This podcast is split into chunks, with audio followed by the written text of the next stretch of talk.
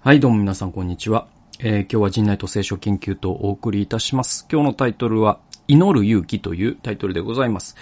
えーとですね、第2サムエル記の7章27節というところでございます。えー、イスラエルの神、万軍の主よ、あなたはこのしもべの耳を開き、私があなたのために一つの家を建てると言われました。それゆえ、このしもべはこの祈りをあなたに祈る勇気を得たのです。ということで、このね、その祈る勇気を得たのですっていう、このまあ、下りが結構印象的だなと思ったんですよね。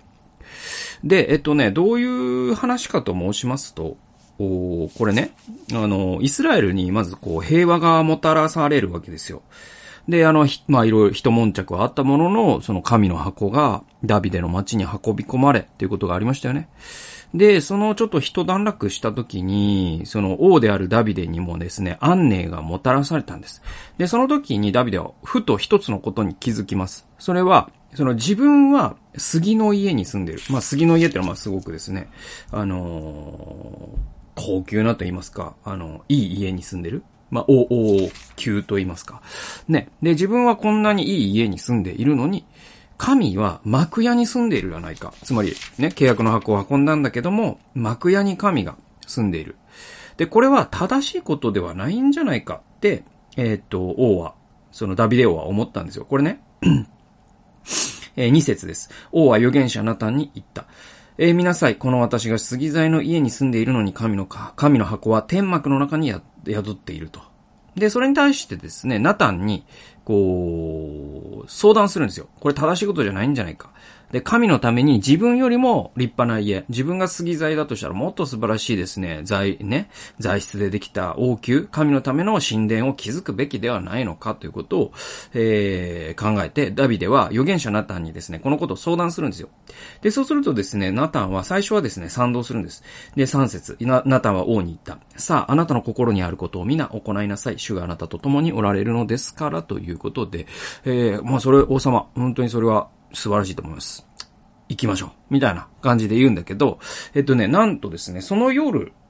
ね、次のようなこ主の言葉がナタンにあったということで、えー5節以降、ね、えー神様がですね、ナタンに別なことを語られるんですよ。それは、そのナタンを通してダビデに告げられたことというのは何かというと、そのね、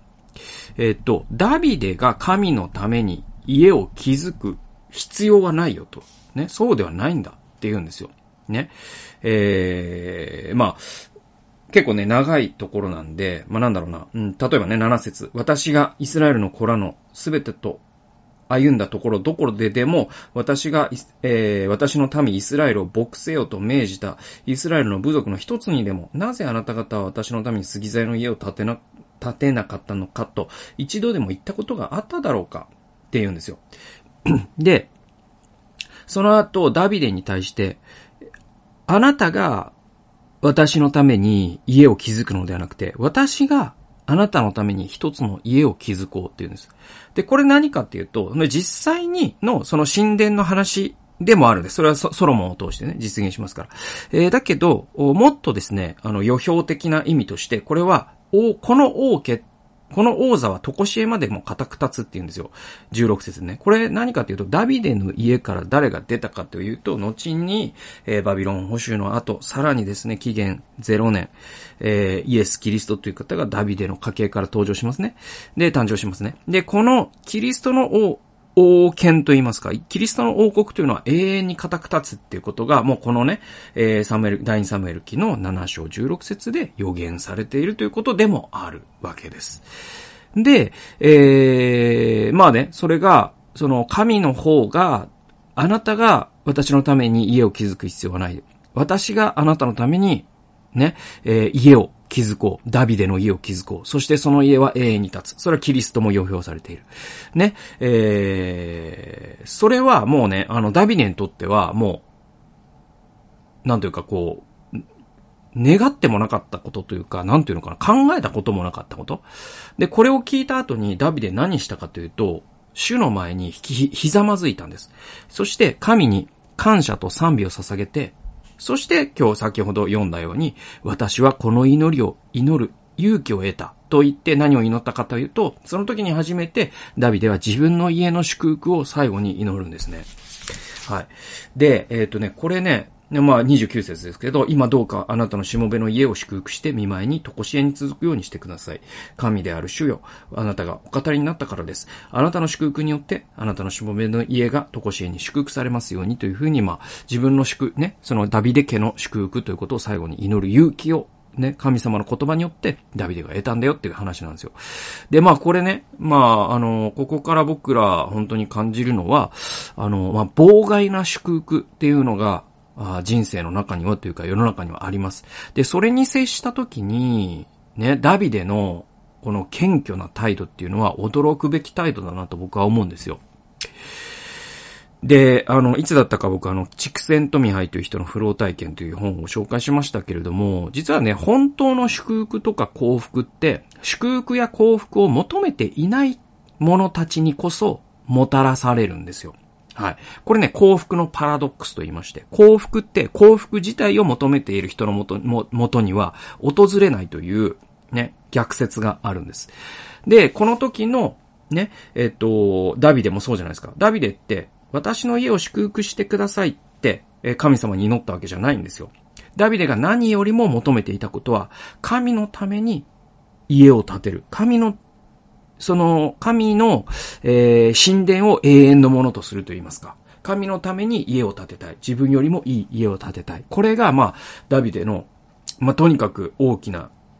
望みだった。で、それはまあそのいろんな紙幣にも現れているけれども、ね、神の家で住まうことは、やっぱり王宮に住まうことよりも素晴らしいというふうにダビデは本気で思ってた。で、だからこそ神様は、そんなダビデに幸せと祝福を与えようと、神様の方から申し出たわけですよ。ね。で、これってすごくパラドキシカルというか、でもすごい普遍的な心理だと思うんですね。本当の祝福、本当の幸福っていうのは、祝福や幸福自体を求める人のもとにはあんまり訪れないんですね。はい。で、ダビデは本当に自分の証明に対して熱心だった。で、その時に神様の方から幸せや幸福を、えー、祝福を、えー、提案された。その時にダビデは本当にそんなことはもったいないと。でも、ね、膝をついて、それ、神様がそんなにおっしゃるならば、えー、この祈りを祈る勇気を得ました。と言って、初めて自分の家の祝福のために祈り始めるというダビデの態度なんですよね。で、まあ、あの、僕自身というか、まあ、我々